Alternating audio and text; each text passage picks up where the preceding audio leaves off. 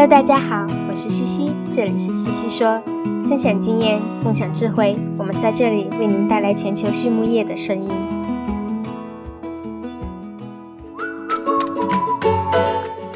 安迪苏深耕动物营养领域八十余年，向全球一百一十多个国家的客户提供创新的添加剂解决方案。在中国开始饲料禁抗的背景下，安迪苏结合多年的欧洲生产实践和本土技术储备，推出 ADS 无抗营养解决方案，聚焦抗应激、促消化和均平衡三个方面，全方位呵护动物肠道健康。通过建立专门的业务单元，安迪苏致力于为水产领域的客户带来独特的物种特异性解决方案，旨在可持续、高效益、全心全意服务水产养殖业。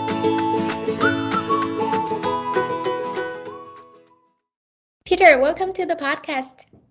Hello, Cici.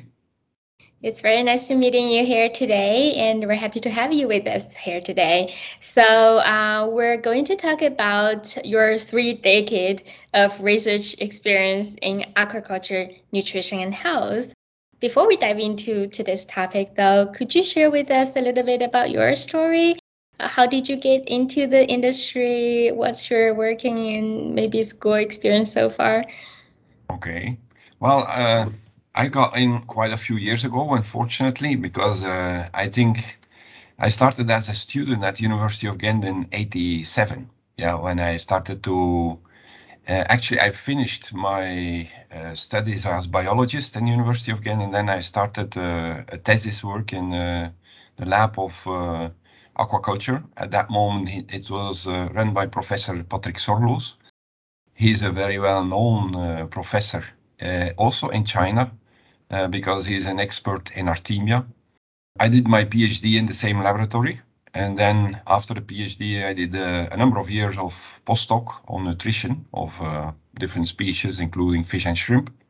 And then from there, in '97, I moved into the industry.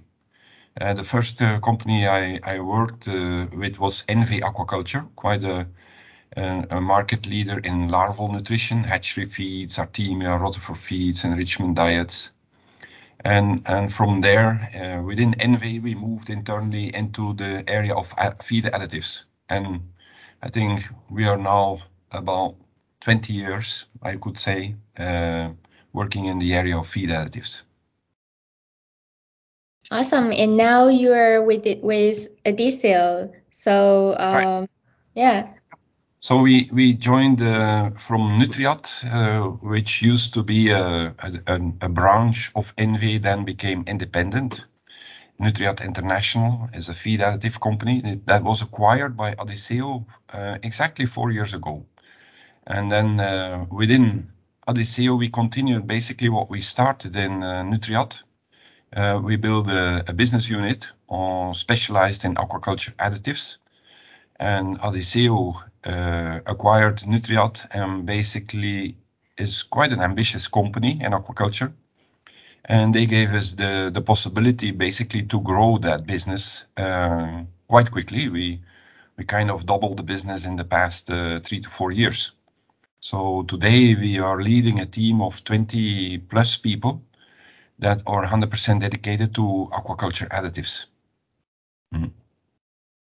That's so cool. So you basically never changed company, but kind of grow Correct, with yeah. first company, right? Yeah, yeah, yeah. It's uh, gonna be uh, well within one month. I'll be working 25 years. I didn't change company, but the company changed a few times around me. yeah, yeah, yeah, I noticed. That's very fun. What a journey. So 25 years in the industry any um, memorable changes or, or, stories that have happened that you, right. you, can recall? I think uh, 25 years for aquaculture, it's kind of a, uh, a, long time because it's a very young industry. So I, I can say that since I joined as a student uh, uh in the late 80s, I can say that I have seen uh, aquaculture growing up, growing up from basically a pilot uh, trial to an industry.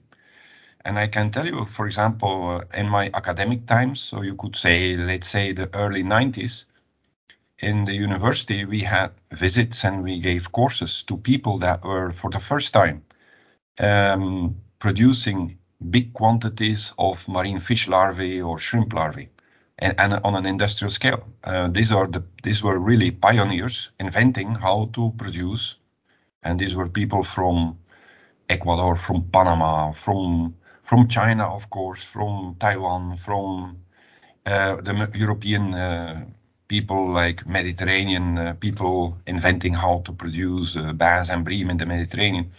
It were very exciting times at the university.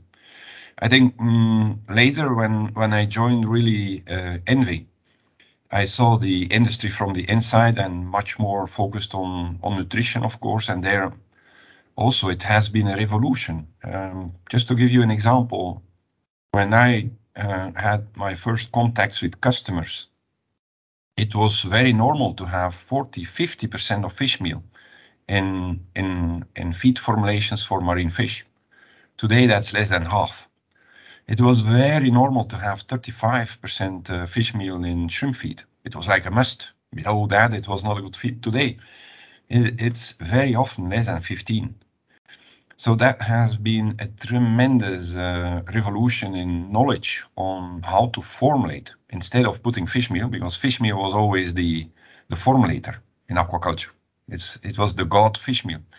Now it's an industry with professional nutritionists that formulate feeds based on nutritional requirements. So that, that has been a huge uh, uh, journey, both for the academic world uh, who has developed a lot and supported a lot, as well as the the industry. No. Mm. That's very interesting, and I think we'll come back to the fish meal topic later on. But first, I'm really curious because uh, Peter, you manage a team of 25 plus people in this area, but aquaculture is so complicated, so complex. I mean, so many species. Uh, they probably have different requirements, different uh, duration of uh, production. How do you approach that? How do you like steer the priorities uh, for your research? it, it is a, I think it's the key point of uh, of our uh, I think business and our success in aquaculture is that we are able really to to treat aquaculture uh, in its way. Um, Adisseo being in principle a, a, company with a huge experience and a huge business in in livestock, predominantly in in poultry, but also very uh, important in uh, pigs and ruminants. Um, poultry is is way more simple than aquaculture. In aquaculture, we have to live with the fact that we have an enormous diversity of species, and, and China is the champion in that. So, but in, in, fact, when you look at across our, our our business, we probably have about ten really very important, very different uh, industrial species, and we handle that in a way that, to some extent, we we balance a bit there are effectively some issues that we treat very species specific. And that means, for example, we work on a specific parasite or nutritional problem of one species, gilt-head sea bream, and that will only be valid for that species. And we can do that only on the real industrial species. The same would be true if you work on Penaeus vannamei or you work on a specific salmon problem. But there are also a number of things that are more generic and that we work per, I would say, um, group of digestive physiology. And so, for example, salmonids, salmon and trout, shrimp, omnivorous fish, carnivorous fish, they have a certain digestive physiology. And so, in certain nutritional or digestive issues, we can handle them as a group and choose a model. And for example, we choose tilapia as a model for it's not really omnivorous, but let's say the more omnivorous like fish, like catfish, tilapia, and pangasius. Uh, it's not 100% because they do, uh, their biology is still quite different, but it's, you know, it's, it's a way to reduce a bit the, the amount of research that you have to do. Mm. I think apart from research, you know, it's also quite difficult to handle aquaculture in the business. Yeah, so research is one thing. Handling the business uh, from how you approach customers to offer your portfolio, to give support to your portfolio, it's totally different between livestock and aquaculture. So that's, I think, the very complex thing of aquaculture as a supplier is that it's not just adding a species. So many companies think, okay, I do poultry, I do pigs, and I do ruminants. Oh, let's add aquaculture. So they, they want to do that just one more, but that one more is really way more complex and way more of a niche business than than any of the big species in livestock also. I agree. I, I see the poster on your wall. There's so many fish species. There's a lot of fish around. Yes, yes. yeah, I wish I can name all of them. So you mentioned ten very important species. Just out of curiosity, can you can you say maybe? Well, you know, uh, what I what I will uh, suggest is that uh, after the interview, you give me your address, and I'll send you the poster. Okay. We are just having out our new uh, poster. Okay. We have about 62 uh, major industrial species. It's including a few minor species, but they're very beautiful, so that's they deserve to be on the poster as well. But the most of the bulk species are on that poster with their name, Latin name, and common name. And so we'll send you a few. that would be very helpful. Thank you. All right. So, Peter, you mentioned that China is the king of the aquaculture species, and China now is very big on aquaculture production as well. I'm curious that from your perspective, uh, what is the current industry ecology, um, you know, of the global aquaculture industry? Mm-hmm. Well, and um, for me, the um, you know the global industry is particularly going into a highly professional business. We see this evolving very quickly now. And uh, I think China remains today a giant. China is certainly, no doubt, the number one in aquaculture and also the more diversified. I mean, you have an enormous amount of species being farmed in, in China. But of course, in this professionalization, it also very much depends on your climate, on your coastal geography, if you can, you know, uh, become a leader. Uh, no doubt, Norway, with its climate and its coast, is is leader and will remain leader in salmon production. And we've seen now um, just a new leader appearing. It's Ecuador. Ecuador is producing well over one million ton of shrimp. Is has become last year number one shrimp producer. And that is simply because Ecuador has also an extremely suitable climate and and, and coastal uh, geography, um, and also has gone through a highly professional, uh, you know, evolution.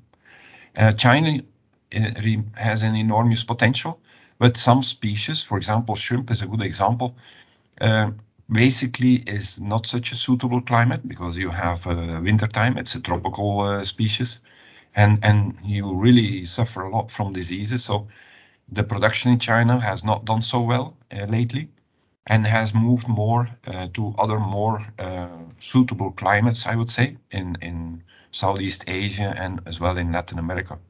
But China has uh, is doing very nice in high value species fish, has an enormous potential to grow that. Um, to to farm uh, in cages in the sea, in in inland water bodies. Of course, there are a number of uh, challenges there. I think uh, you you know once you have the conditions right, you still have to have a, a real uh, optimal use of these uh, water bodies, both the sea as well as inland. Uh, disease management is going to remain a, a key issue. Uh, we cannot have happening what happened with shrimp, um, which is now very difficult to control. So uh, from from when the start, uh, part of a professional industry is a very strict uh, disease and, and health management. But uh, I think also China counts now with an enormous backup of uh, specialized scientists. You have a, a, real society of an academic society of scientists and research institutes specialize in aquaculture that can support the industry. And we also see that the industry is uh, really uh, looking outside China to expand. And the feed industry is one of them that we have seen the past years, putting foot on the ground in Southeast Asia uh, since a number of years already. But now also we see Africa, or Latin America. So we see uh, Chinese feed companies, uh, you know, diversifying in geography and species. Mm. Oh, that's very interesting. I remember reading the FAO agriculture report uh, a, a, few months ago, and all the data analysis they would include all the regions, but also include the categories as world except China. So that shows how how much China is producing. But uh, uh, like you shared, many other areas are starting to grow in this area. So mm-hmm. you're talking about a few challenges uh, in the future for aquaculture sector, the water body, disease management, and so on. Uh, what about from a nutrition standpoint, what are some of the current trends that you see in the nutrition and health strategies? Yeah, yeah. Well, I think certainly worldwide in uh, in aquaculture, number one problem is uh, disease.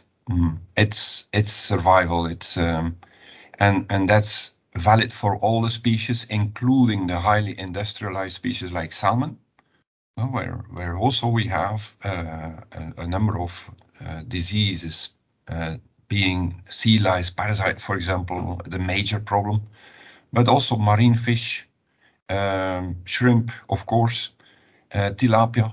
Uh, you you name a species, and number one topic is disease. So I think that's a, a very big area also for uh, functional feed development, what we call uh, so working through optimized nutrition, but also specialized feed additives that that improve the resilience of the fish and the shrimp. Um, sometimes they can uh, retard the growth of a pathogen, be it a bacterium, or they can boost the immune system so that uh, fish and shrimp can have a better chance of survival when the disease outbreak is there. Uh, there are a number of mode of actions that we personally, with, with the team at Adisseo, are, are working on. And there is a lot of innovation to be done there as well. Uh, um, probably, again, the most industrialized species is salmon, and there we have a range of vaccines, for example, a range of even uh, chemical uh, treatments. But we don't see that always as the solution for the many more species we have. Again, the complexity, developing vaccines for different diseases for so many different species is complex. So we are a strong believer that functional nutrition is kind of a broad spectrum across species, across diseases, is a, a an area that uh, has a lot of potential.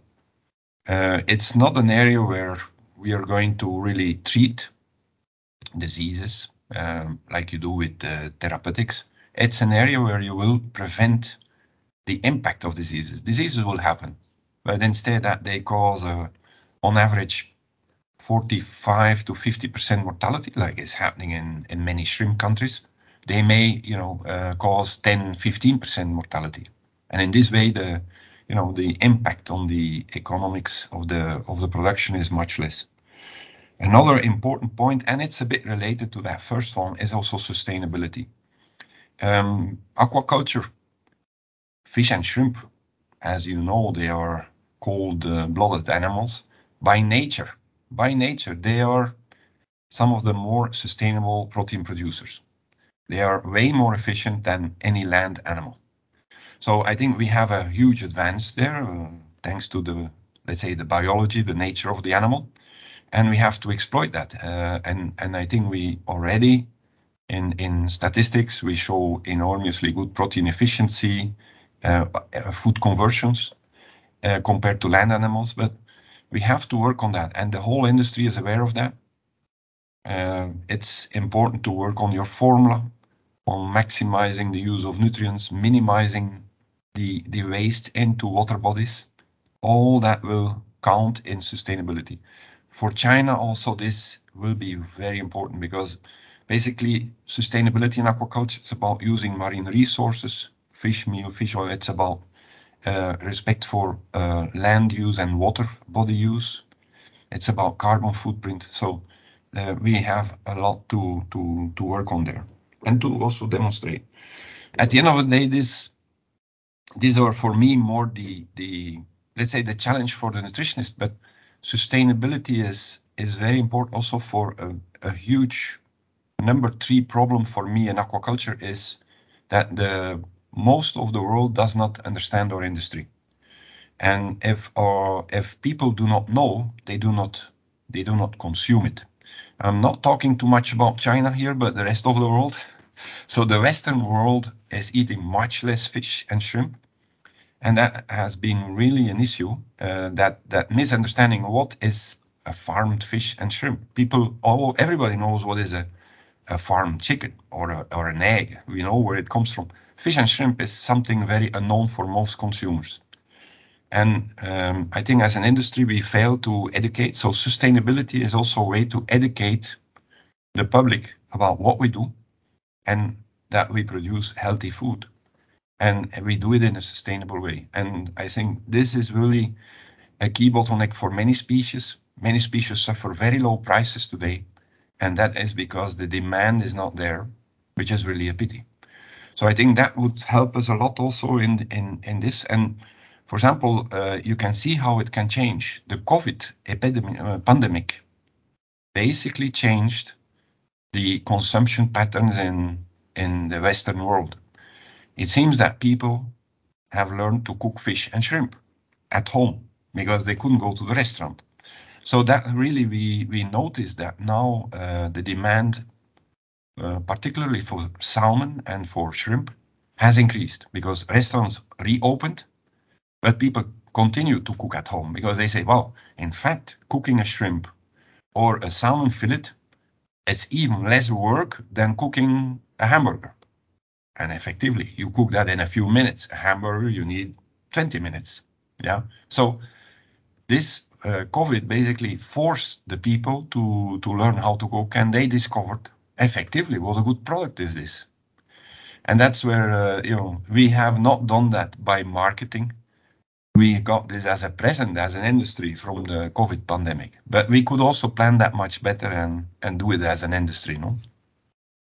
That's so interesting. So I assume the industry kind of growed for the past two years because of the cooking pattern change. Yeah, yeah, yeah. So when we see that now, restaurants reopened, and there is a, a very strong demand now for shrimp and salmon because the, the overall consumption has has increased significantly. Yeah. That's a so good people eat people are eating more healthy at home, uh, buying uh, fish and shrimp. Yeah? Definitely, definitely.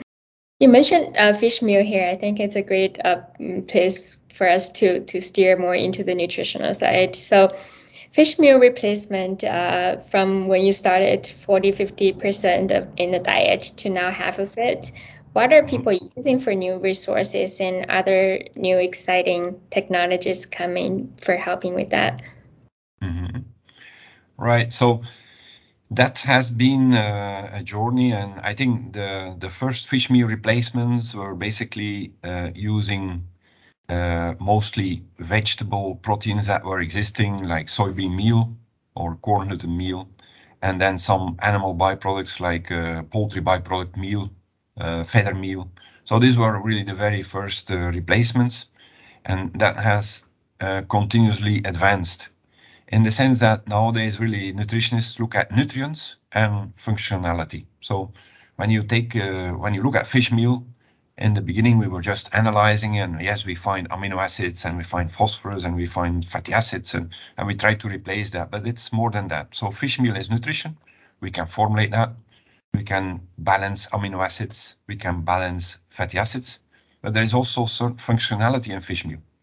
For example, the speed of protein digestion, the mix of peptides and, and intact proteins, the palatability. Um, so there are a number of things that it's not just that you can formulate with the software. It's more the functional properties.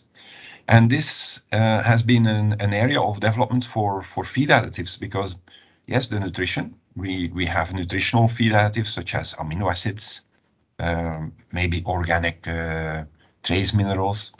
Uh, that has helped a lot.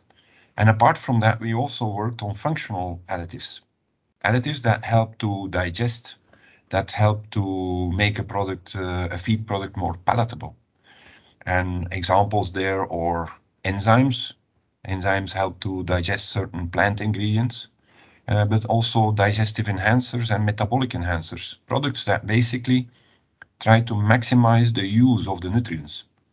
And, and these products can be, it can be based on natural emulsifiers, such as uh, hydrolyzed uh, phospholipids. Uh, we have a product in our range that is based on lysophospholipids that is quite successful in stimulating digestion and, metabolism, both in fish and shrimp. And there are other products that are more uh, targeting improving or replacing fish in terms of palatability. And these are products uh, often based on peptides from marine origin, either from shrimp or from fish origin, and which are, let's say, replacing that functional part that really makes fish eat uh, very quickly and makes them also eat uh, eat eat more per day, which results then in more growth. So very in the beginning, we often saw that fish with a very little bit of fish meal in the formula, carnivorous fish, they start to eat less and less and less. And there, there are basically two reasons for that. They digest much slower the vegetable ingredients. And in addition, they don't find the feed very attractive, so they don't really are attracted to the feed. That's very cool. Um, the next question, Peter, I, I feel that I probably already know your answer, but I'm going to ask you anyways. Yeah. So, um, with your experience at uh, Adisseo Aqua, what do you think makes you different? Can you briefly maybe share with us a little mm. bit? Yeah, yeah, yeah. I think that, um, as you have seen, I, I, I have had quite a bit of companies changing around me, and and it has been a very interesting uh, you know journey throughout these different companies. I think uh, Adisseo, where we are today, is quite a unique. Uh, um, I would say a unique setup we have now to to work in aquaculture, because on one hand, um, we belong to a, a, major player, I would say a leader in, in feed additives, a global leader in feed additives. Uh, with also a lot of ambition and possibilities uh, for investing in, in aquaculture. That's, I think, quite unique to combine that, on the other hand, with a very specialized unit. Um, uh, Adisseo allowed us really to, to continue our work in a very specialized way so that we don't lose the focus of our customers in aquaculture. Uh, very often, large companies um, are, of course, much more busy with livestock uh, because this is a business that is an order of magnitude bigger than aquaculture. And, and so they, they very often, when it comes to taking decisions, they kind of dilute the decisions once it's about aquaculture. There's too many livestock people taking decisions for aquaculture.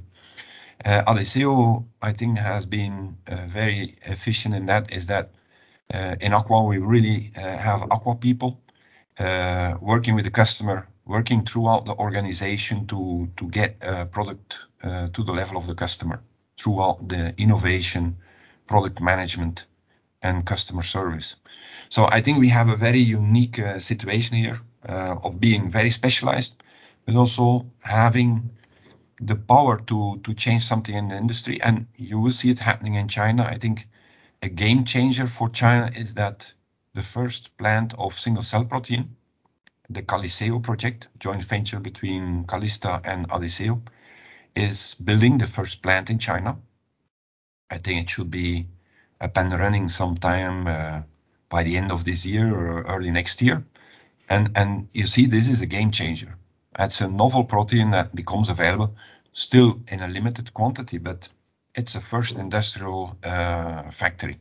So I think this is showing that uh, the setup that uh, Adisseo uh, has and its ambition can really make a game changer for the industry.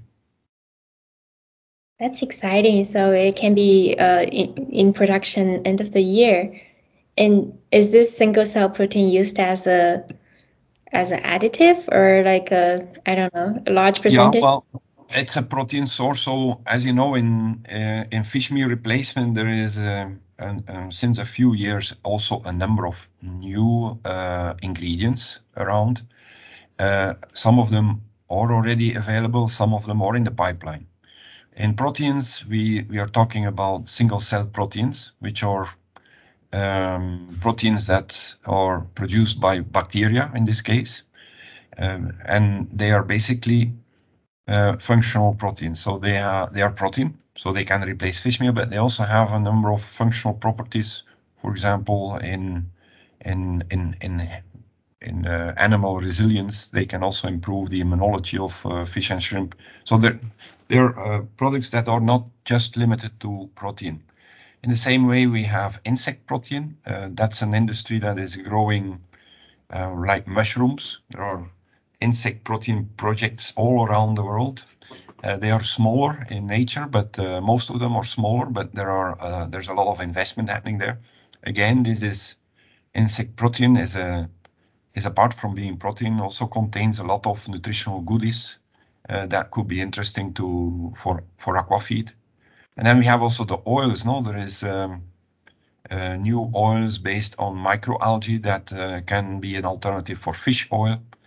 There are uh, GMO plant oils with EPA and DHA that can also be a, an, an alternative for fish oil. So in the coming years, again, it's going to be quite exciting times to see these novel ingredients uh, come on the market with significant volumes and and attractive attractive prices also, and and really we will see another I think another change of the feed formulations. We may go to the next step, uh, probably reduce again with 50% uh, the amount of fish meal we use. Yeah, and in this way the aqua industry can can double again with the same amount of uh, fish meal and fish oil.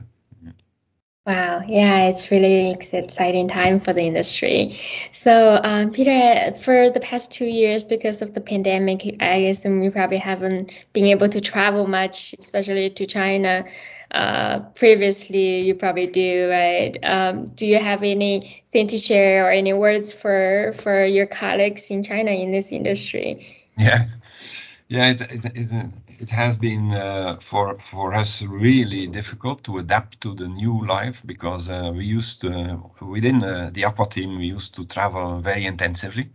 It's a very fragmented business, so it's all over the world in in corners, uh, and and you have to see that uh, market in order to be able to work not talking only about me, but including product managers, nutritionists, uh, people we have in our team, the, the, technical commercial people we have are, are always on the road.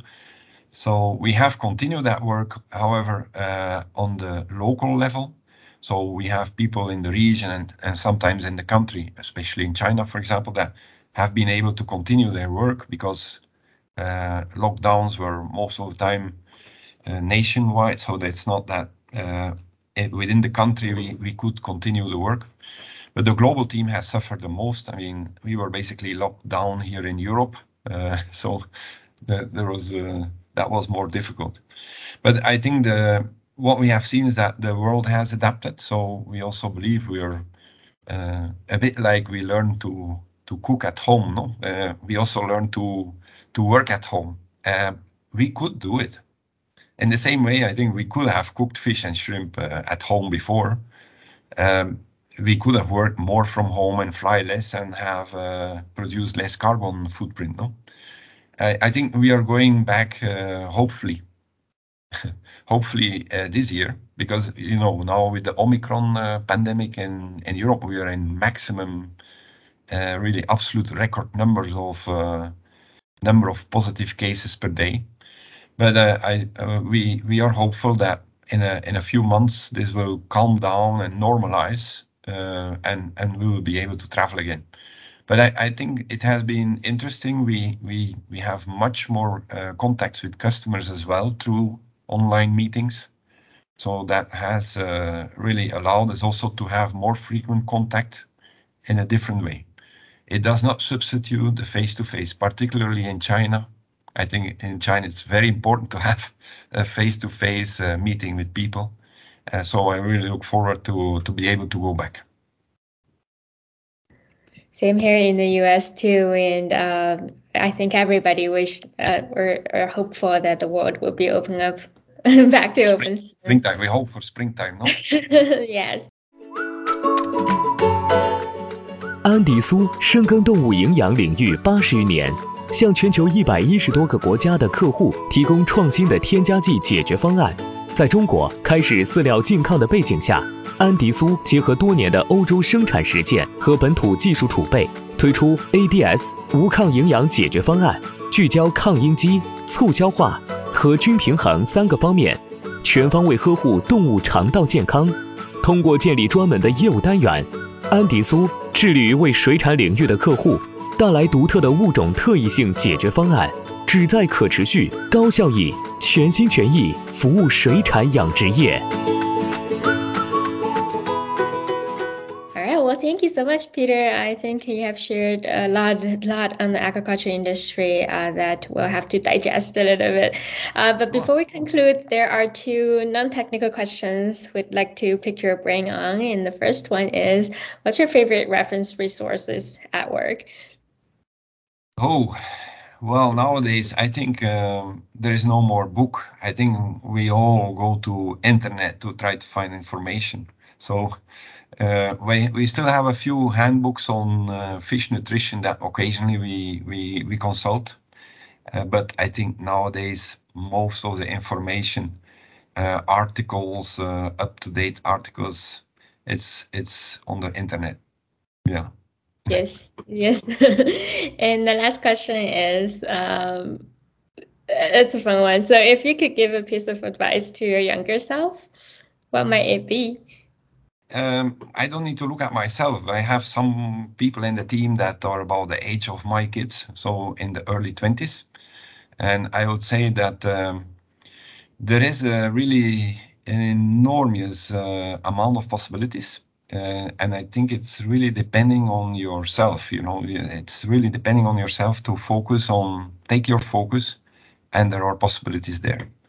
Um, that's really a very simple message, but I think it's very much true. I can see that some uh, very young people are able to very early to be extremely good in in our industry.